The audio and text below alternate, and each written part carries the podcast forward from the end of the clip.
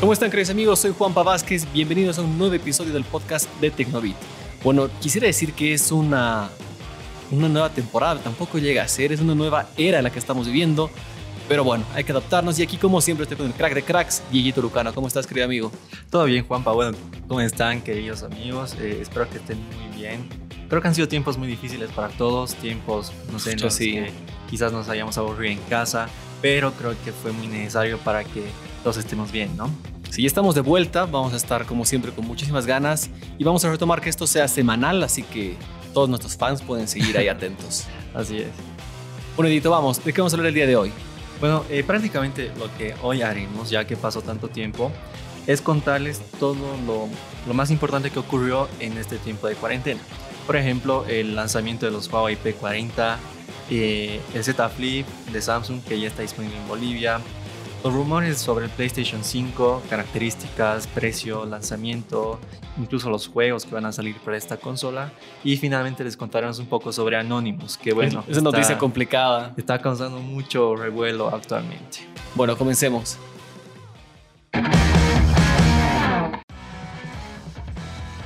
Hablemos del P40, P40 Pro, P40 Pro Plus, que fueron presentados el 26 de marzo. No sé si te pasa lo mismo que a mí, pero me parece que fue hace tres años. sí, parece que fue hace mucho tiempo, pero Huawei aprovechó el tiempo de cuarentena y mediante un evento virtual lanzó estos tres teléfonos que bueno, ahora son sus nuevos topes de gama, sus, sus book insignia, si quieren decirlo así.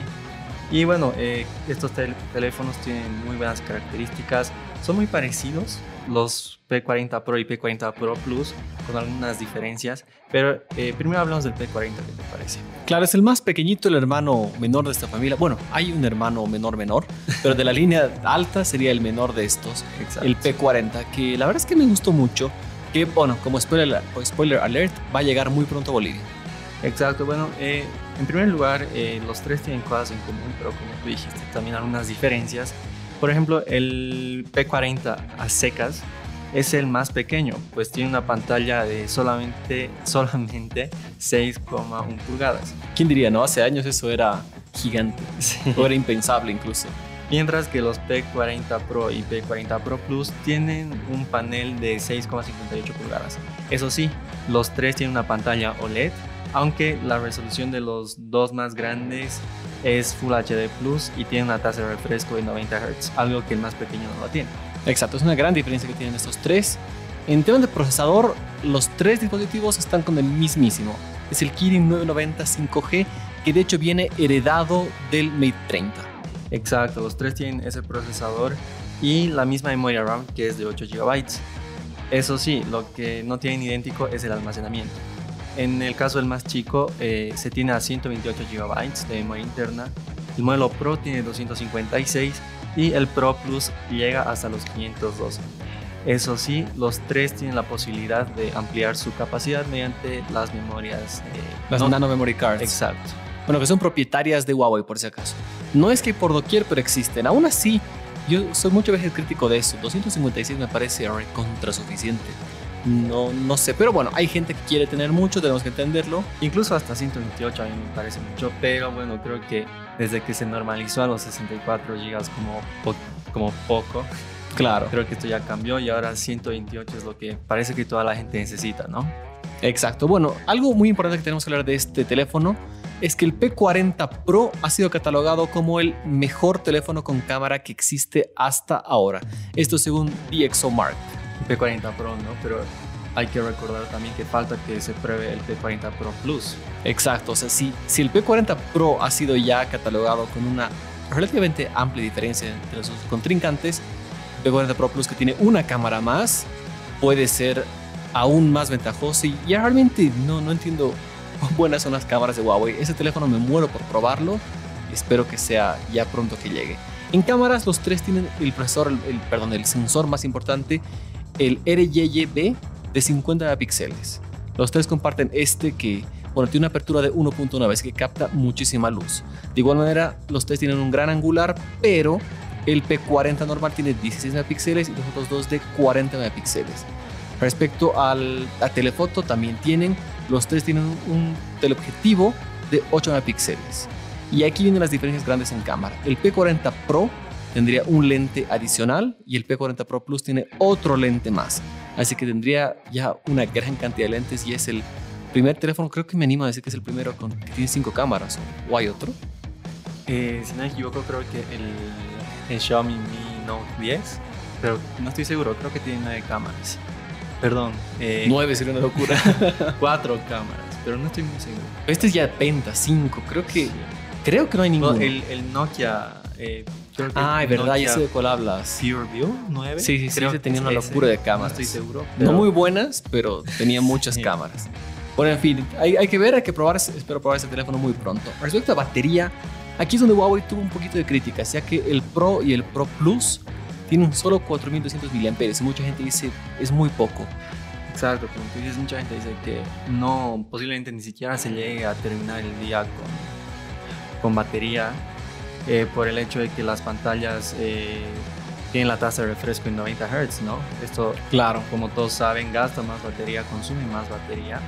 Y bueno, no, realmente no sabemos esto a exactitud, pero Huawei asegura que sí, la batería sí, es sí tiene mucha durabilidad y que incluso eh, por el hecho de que tienen la carga rápida de 40 watts, esto no será ningún problema para el usuario.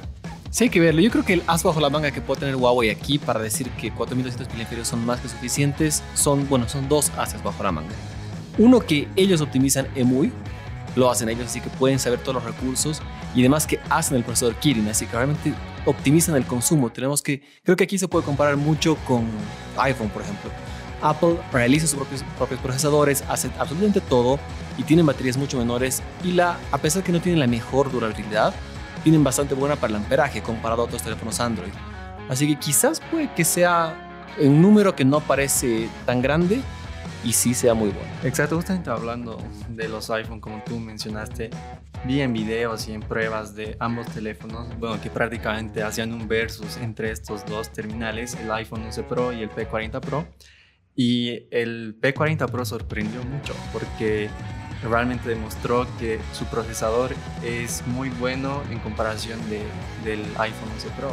Es decir, los juegos, le, los juegos le corren muy bien, eh, no hay lag, la misma cámara eh, reacciona más rápido.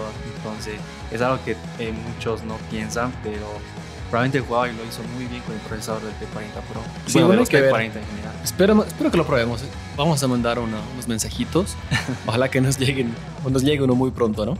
Bueno, pero estábamos hablando de la batería y algo que creo que nos olvidamos mencionar es que eh, el P40 Pro, por ejemplo, tiene carga inalámbrica, pero de 40 watts, que es la carga inalámbrica más rápida en cualquier smartphone hasta la fecha. El P40 Pro eh, normal tiene solamente carga inalámbrica hasta 27 watts y el P40 eh, no tiene carga inalámbrica. Bueno, poco a poco está, creo que se va a volver estándar y aquí hay, hay, algo interesante. Desde que salió el iPhone, al iPhone SE no hemos hablado. Bueno, en otro podcast vamos a hablar de ese también. El nuevo iPhone SE es un teléfono que es de gama media. Eh, bueno, en precio, porque en características está bastante bien. Y es un teléfono de 400 dólares que tiene carga inalámbrica. Así que creo que en este caso Apple va a hacer muy bien al mundo y todo el resto de las marcas van a tener que poner carga inalámbrica en modelos menores también, y no solo para la gama alta. Exacto, así, así se comienza, ¿no? Una marca tiene que estandarizar eh, algo y todas lo empiezan a copiar. Bueno, pues que así sea. Pronto tendremos el P40 Pro y les vamos a contar nuestras opiniones. Bueno, hablemos del Z Flip, este teléfono de Samsung que fue lanzado junto a la línea S20 el 11 de febrero. ¿Ya lo viste, Dieguito? Sí, ya lo vi, ya lo probé incluso y realmente muy sorprendente. Es un teléfono que llama mucho la atención. Quizás la gente piense que el teléfono es frágil, pero eh, la usabilidad diaria no lo demuestra, ¿no? O sea, realmente es un teléfono muy duradero y el hecho de que se abra como los teléfonos antiguos, como por ejemplo el, el mítico Motorola Razr B3, es alucinante. Bueno, tengo que confesar que este telefonito Z Flip lo tengo en el bolsillo. lo vengo probando ya un poquito más de un mes. y tuve el privilegio de ser elegido por Samsung para presentar este teléfono para Bolivia, ya que ya está disponible acá. Obviamente, por la situación dada que tenemos, eh, tuvo que ser por streaming. Lo hicimos por Facebook y por Instagram. Pero me, me enviaron el teléfono y la verdad es que no esperaba esto, pero me enamoró. Me enamoró porque yo lo veía como un diseño bonito, que estaba atractivo, todo. pero no imaginaba que sea muy útil o versátil. Pero en el día a día eh, sí es muy, muy bueno y es una joyita. Y ahora haciendo un poquito de lo que tú decías, si es delicado o no, creo que por ahí pasé por ese, ese momento de decir, uy, no, me da miedo hasta abrirlo y cerrarlo porque es muy delicado. Pero no, la verdad es que en todo ese tiempo que lo tengo, lo vengo probando, es súper duradero, es bastante, bastante buen teléfono y hasta ese miedo de que, obviamente es un teléfono costoso, pero ese miedo de que se te va a dañar por ser tan costoso, lo que vas perdiendo con, no sé, me habrá durado unos tres días ese miedo y de ya todo normal para adelante. Claro, incluso eh, mucha gente tal vez piense que el teléfono es grueso, que ocupa mucho espacio, pero no es así, realmente es muy compacto y eso es al menos algo que me sorprendió bastante. No se siente el peso en comparación de otros teléfonos eh, que tienen el formato normal no sientes el peso, es más, hasta a veces no, no puedes sentirlo en el bolsillo, ¿no? Sí, la verdad es que pasa eso. Ah, me pasó que lo confundió con mis llaves, o sea, pensando que era mi, mis llaves ahí, porque son muy, es muy liviano el teléfono, es, es delgadito, obviamente cerrado es casi como dos teléfonos, pero tienes abierto, es quizás hasta más delgado que algunos modelos actuales. Claro. Pero me ha hecho muy feliz este Z Flip. Eh, ya está disponible en Bolivia. Es cierto que el costo no es nada económico, pero es lo que tenemos que pagar por tener una joyita de este nivel. Exacto, como tú dijiste, este Z Flip ya está disponible en el país, pero por el momento en, las tiendas de Disma y tiene un costo de 1.695 dólares. Si no es un monto para nada despreciable, pero si pueden darse el lujito, les recomiendo que lo hagan. Había un amigo que me preguntó, de hecho me hizo mucho la pregunta, me decía, oye, cambio mi S20 Ultra por un Z Flip. Y le decía, uy, la verdad es que está bien difícil la, la pregunta responderla, porque si tú quieres potencia, el, el, S20 Ultra de hecho es mejor, tiene una cámara más potente, pero si quieres elegancia y que sea un buen teléfono, el Z Flip es perfecto también, así que tienes que ver mucho qué quieres. Usuarios como yo que, que me gustan mucho las fotos del celu, pero no es que las hago todo el tiempo, Z Flip no me ha decepcionado. Pero si quieres lo máximo, la mejor fotografía, obviamente el S20 Ultra es el ideal para ti. Así que tienes que ver un poquito, un poquito qué te conviene, qué quieres y elegir eso, pero recomendado. Exacto, tiene que ver mucho eso, ¿no? Para tomar una decisión y, no sé, adquirir el teléfono o no. Como tú dijiste, creo que, al menos para mí lo más importante sería el apartado de la potencia. Eh, este Z Flip, por ejemplo, viene con el procesador Snapdragon 855 Plus. No es el último, pero es de los últimos es prácticamente el mismo que lleva el S10 Lite, por ejemplo. Correcto. Eh, o las versiones americanas de, de, los S10. Exacto. Mira, respecto a potencia, es algo muy, muy cuestionable. Bien, tú puedes decir, no tiene lo último, no está al máximo, pero no me ha hecho falta nada de potencia. He jugado Fortnite, he jugado Call of Duty, eh, no, no se me hizo que me faltó nada. Exacto, o sea, uno tal vez piensa que pueda faltar potencia por el hecho de que tal vez un procesador del año pasado, en este caso, pero realmente Samsung lo hace muy bien con la gestión de tareas, con Samsung UI. Eh, por ejemplo, o sea, yo estoy usando un Note 10 Lite eh, y realmente de tiempo vengo usando un teléfono de Samsung y me sorprendió mucho cómo Samsung logró que el funcionamiento de distintas tareas al mismo tiempo sea tan bueno. Sí, hacen muy bien las cosas. Bueno, voy a grabar un review de esto contándoles toda mi experiencia completa con Z Flip. Así que bueno, espérenlo. Y bueno, como les dijimos hace un momento, ahora vamos a hablar de todos los rumores acerca de PlayStation 5. Algunos son rumores, otros ya son, eh, otras ya son noticias oficiales. Pero bueno, el PlayStation 5 está, está fijado para ser lanzado por Sony a, más o menos en la época de Navidad, a fin de año. Unos dicen noviembre, otros dicen directamente diciembre pero prácticamente será fin de año el lanzamiento. Durante todo este tiempo ocurrieron muchas cosas eh, en el mundo, como todos ya saben, y eso parece que habría afectado a los planes de Sony. Sin embargo, recientemente distintos medios afirmaron que el lanzamiento, eh, el lanzamiento sí será para fin de año, pero aparte del lanzamiento también se hablaron de otras cosas, como por, como por ejemplo los juegos que podrían llegar a este PlayStation 5. Bueno, la presentación oficial debería haber sido mañana. Para los que no saben, estamos grabando este podcast el 3 de junio. Y mañana 4 de junio tenía que ser el día elegido por, bueno, había sido el día elegido por Sony para presentar esta consola. Quizás juegos, habían fuertes rumores que al fin íbamos a ver el diseño final, pero por la situación que está viviendo Estados Unidos en este momento, por la muerte del amigo George Floyd, se tuvo que cancelar porque, como ellos lo dijeron públicamente, no es momento de celebraciones. Así que este evento fue pospuesto. Bueno, esperemos, como bien decías, que el lanzamiento de la, de la consola no se vea afectado. Ojalá que no, espero, pero yo, siguiendo la línea del anterior, debería salir la segunda semana de noviembre ya a la venta. Quizás antes del Black Friday para Estados Unidos. Así que eso es lo que se espera. Y un, algo de lo que se viene hablando mucho son los juegos que ya van a serían exclusivos por ahora. Porque ahí hay una gran diferencia. Supuestamente eh, Microsoft dijo que los juegos que salgan en este momento van a ser compatibles totalmente con las siguientes consolas. Sony haría algo muy parecido, pero no va a ser el caso de juegos exclusivos. Por ejemplo, sale un juego exclusivo para el nuevo PlayStation 5, no va a haber para PlayStation 4. Así que esa va a ser la gran diferencia. Y hay juegos muy buenos que se están, se están perfilando y que podrían llegar ya muy pronto. Exacto, entre estos están Silent Hill, Uy. eh, Horizon Zero Dawn 2. ¿Alguna vez fuiste un Silent Hill? Creo que lo jugué cuando era pequeño, pero... Nunca es tarde, te juro que tienes que hacerlo. dale, dale una chance y son muy buenos. No, sí, de hecho sí leí que son muy buenos y que realmente valen la pena jugarlos. También un, el, el remake de Demon's Souls. Ah, sería muy bueno eso. De Batman, La Corte de los Búhos, podría ser un juego que, que saldrá para esta consola. Incluso también leí que eh, podría salir una nueva versión de, de Crash para Wow. PlayStation 5. Sería súper cool. Sí. Y otro juego que lo veo en la lista también de posibles confirmados para que tendrían que haber sido presentados mañana es el Horizon Zero Dawn 2, que es un juego que uno de mis mejores amigos es fanático.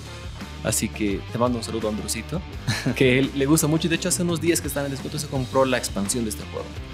Exacto, bueno, pero algo que también eh, se habló sobre esta consola es que parece que ya entró en producción.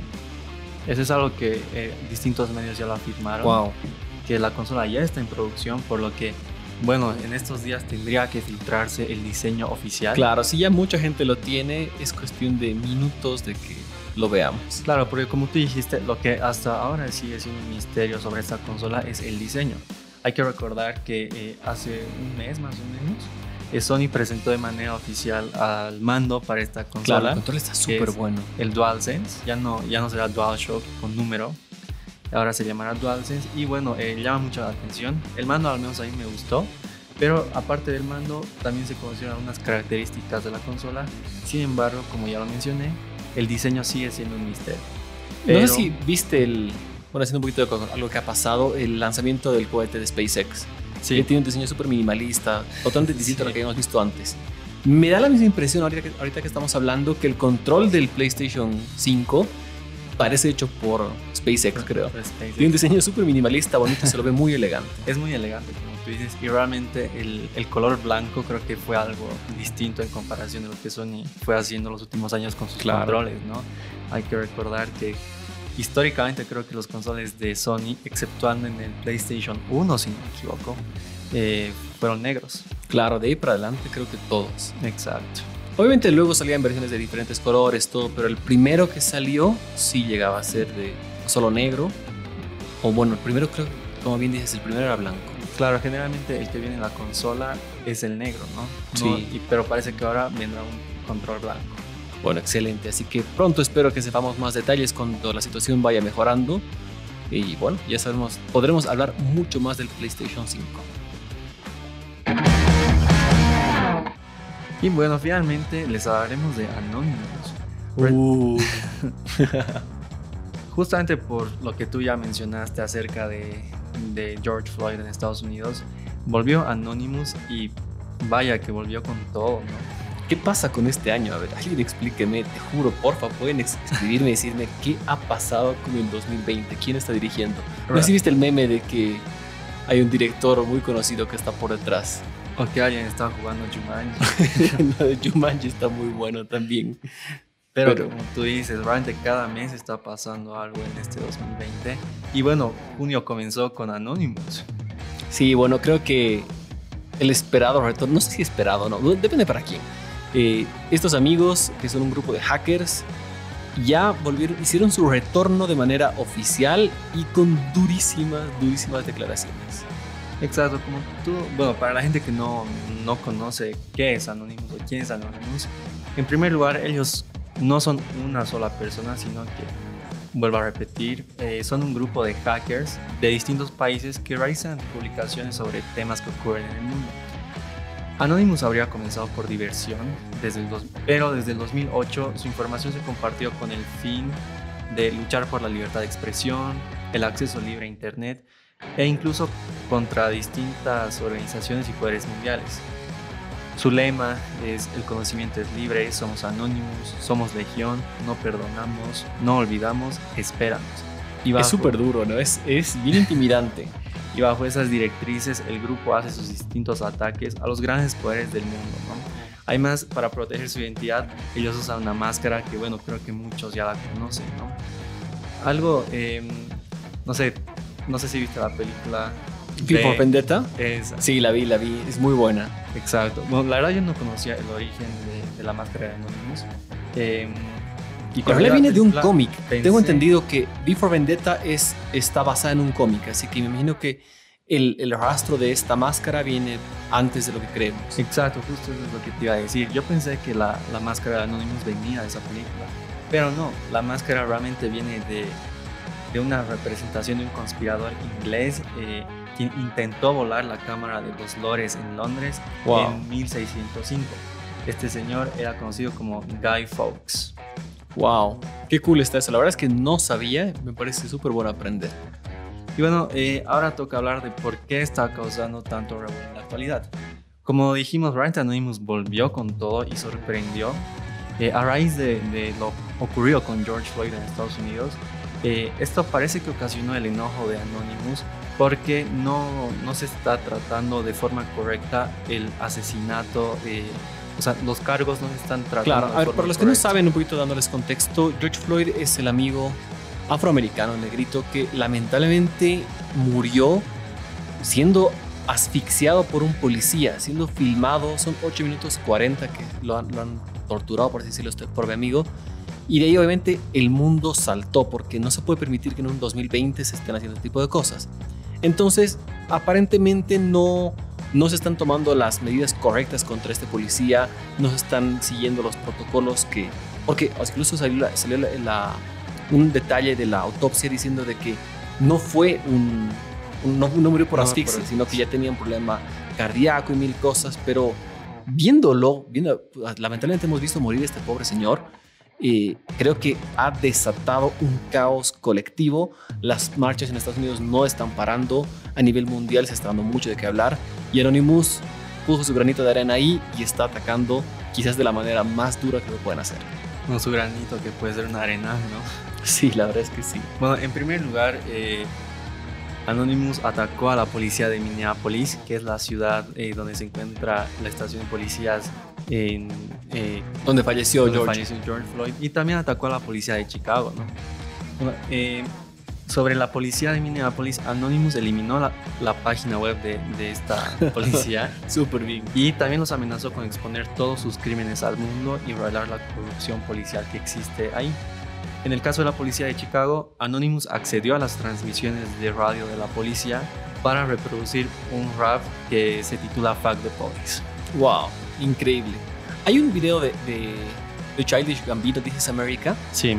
que les recomiendo que vean en Spotify, puedes ver la opción de ver la historia de la canción, que puedes verlo ahí abajito, y habla mucho de la historia de por qué está hecha esa canción, y a pesar que desde hace un par de años, si no me equivoco, da mucha referencia a lo que está pasando ahora, porque este tema de denuncias del abuso policial, tanto sobre todo a, a la gente afroamericana y a los latinos, viene hace mucho pero creo que el haberlo visto, y que haya sido en video y que se haya hecho tristemente viral, ha desatado mucho y va a cambiar. Recomiendo que vean la historia de esa canción de This is America, van a entender mucho de este tema y van a, van a ver de una manera más gráfica, o el video también lo pueden ver, que es una oda a eso. Y bueno, aparte de los ataques a la policía eh, estadounidense, Anonymous también reveló ciertas verdades que, bueno, según son verdades, ¿no? Claro. Es durísimo, durísimo, realmente. Es algo sorprendente, es algo que impactará a muchos. Y bueno, eh, una de estas fue la verdad sobre la muerte de la princesa Diana de Gales. que esa desde siempre fue controversial. Exacto. Desde el inicio, desde que murió la, la pobre princesa Diana, se venía diciendo de que habían cosas por detrás y que incluso acusaciones súper duras como que la reina estaba detrás de, de, este asesinato. Pero creo que nadie imaginó el vínculo que le está dando ahora a los amigos de Anonymous. Exacto, como tú dijiste, bueno, para los que no saben, eh, la princesa Diana murió el 31 de agosto de 1997 en un accidente de tránsito que, eh, bueno, eh, siempre fue un misterio, siempre causó mucha controversia porque fue curioso el lugar donde murió, ¿no? Claro, Bueno, en París, si no me equivoco, incluso ni siquiera fue en Inglaterra. Creo ¿no? que sí. Bueno, les recomiendo que sí lean un poco sobre esto para que entiendan mejor. Sin embargo, Anonymous reveló que eh, la, eh, la muerte de la princesa Diana habría sido una- un asesinato, un asesinato producido por la realeza británica debido a que, eh, bueno, eh, Diana se habría enterado de unos casos de corrupción y tráfico sexual de niños que involucran a la familia real británica Wow. y bueno, eh, obviamente ellos no, no, no querían que se mancha el nombre de la realeza y por eso planearon su muerte. Impresionante. o sea, te juro que parece mentira todo esto, pero quién sabe. Yo, quiero, yo creo que para que los amigos de Anonymous hayan dicho esto, eh, deben tener respaldos, deben tener por qué lo están diciendo. Y creo que eh, de ahí va la amenaza grande para todos, de decir, oye, les creemos, no les creemos, y las autoridades que están involucradas tienen que actuar. Pero esto va mucho más allá. Otra de las posibles víctimas de, de todo este que está develando, por decirlo así, así decirlo, Anonymous, es el mítico Michael Jackson. Exacto, Anonymous filtró el supuesto último audio de Michael Jackson antes de morir.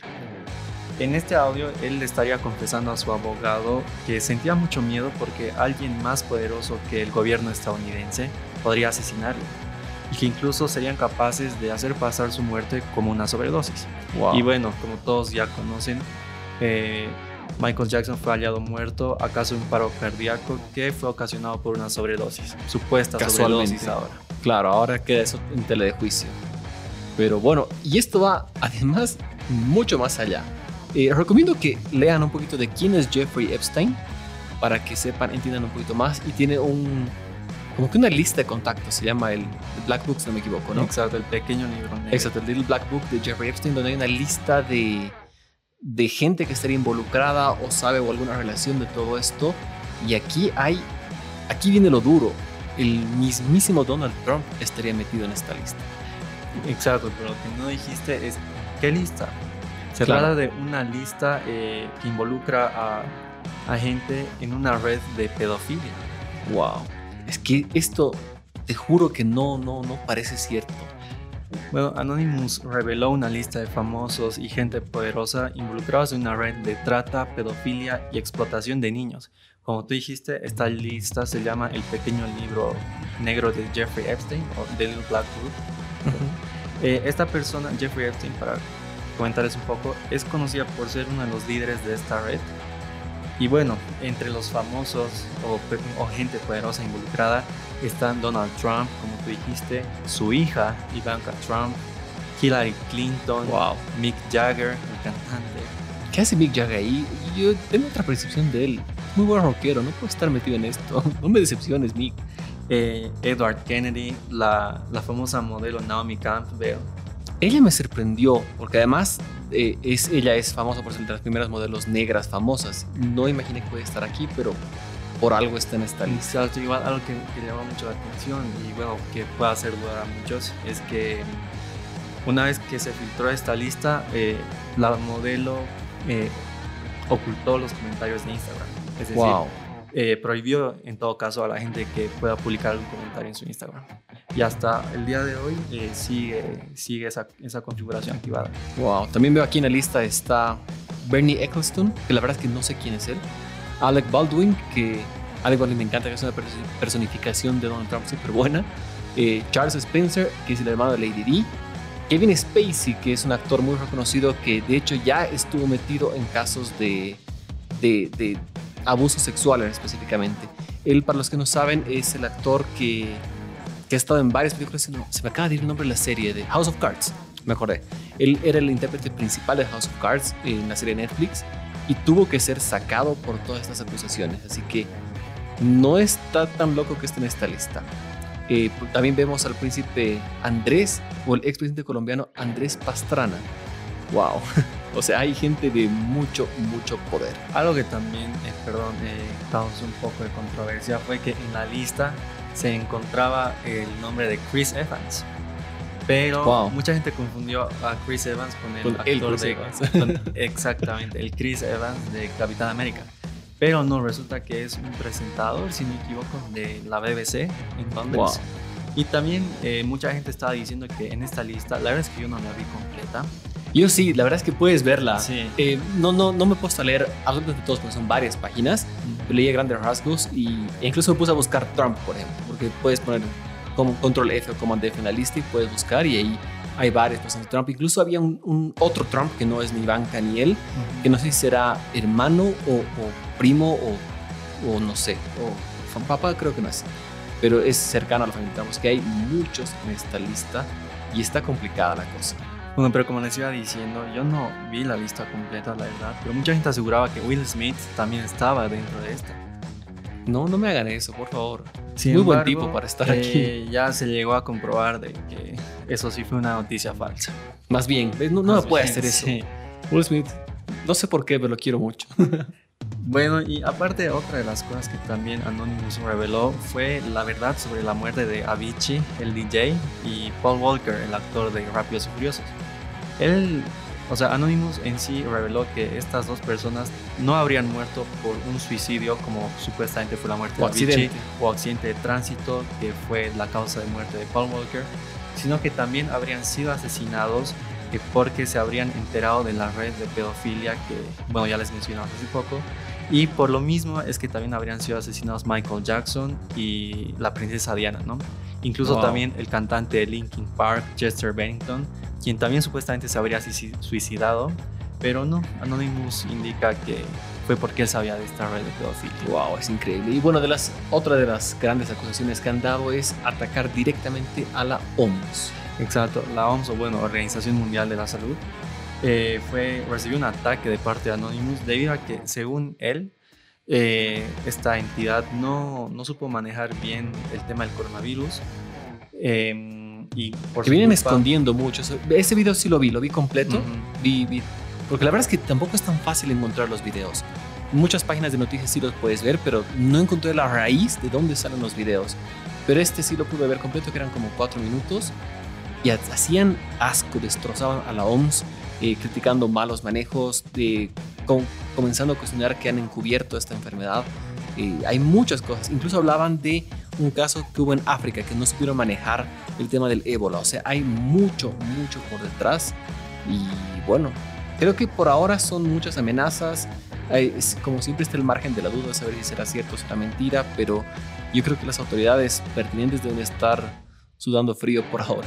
Exacto, Iván, como te dije también, el hecho de que eh, siempre esté ese margen de duda, ya depende de uno si lo creo o no, no. Claro, y bueno, el día de hoy salió una noticia que no la leí, simplemente me la mencionaron, que también estaría, hay filtraciones y cosas sobre eh, Bolsonaro, Jair Bolsonaro de Brasil.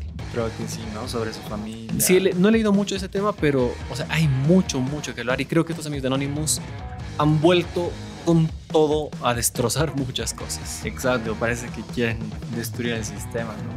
Pero bueno.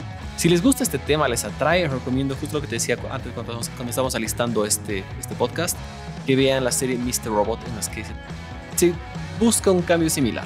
No a tal magnitud, pero sí hay mucho de hablar. Así que si les gusta este tema, les atrae el tema de hackers y, eh, y este tema de hackers anónimos, recomiendo que vayan a ver Mr. Robot. Así que tú que no la viste, y tú me contabas eso, anda vela. La puedes ver en Amazon, Prime si es que no tiene. Está en Amazon. Está en Amazon.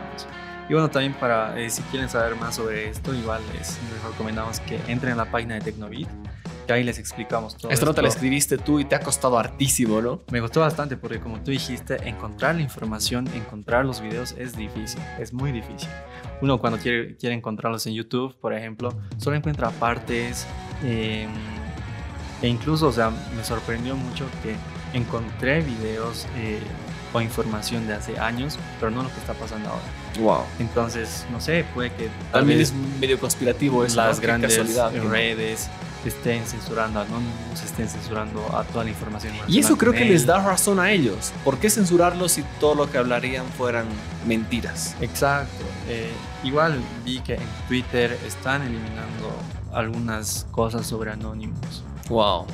Pero bueno, así que ya saben, pueden leer la nota y indaguen, indaguen mucho, porque ahora hay muchos memes, muchas cosas eh, que también llega a ser ser chistoso, pero vayan a ver mucho más de esto.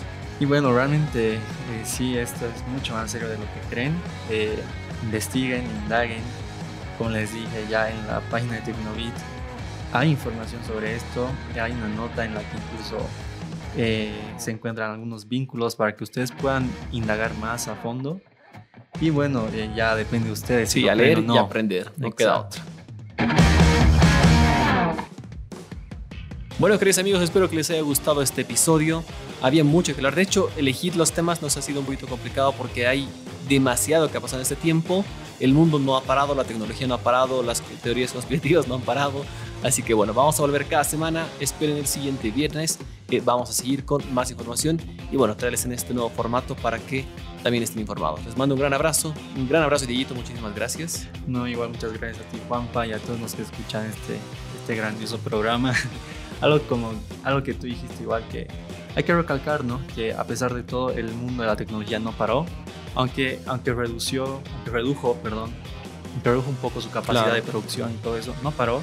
Y bueno, las grandes marcas siguen con los lanzamientos, siguen sorprendiéndonos y nos seguirán sorprendiendo en unos meses. Exacto. Por favor, cuídense ahora más que nunca.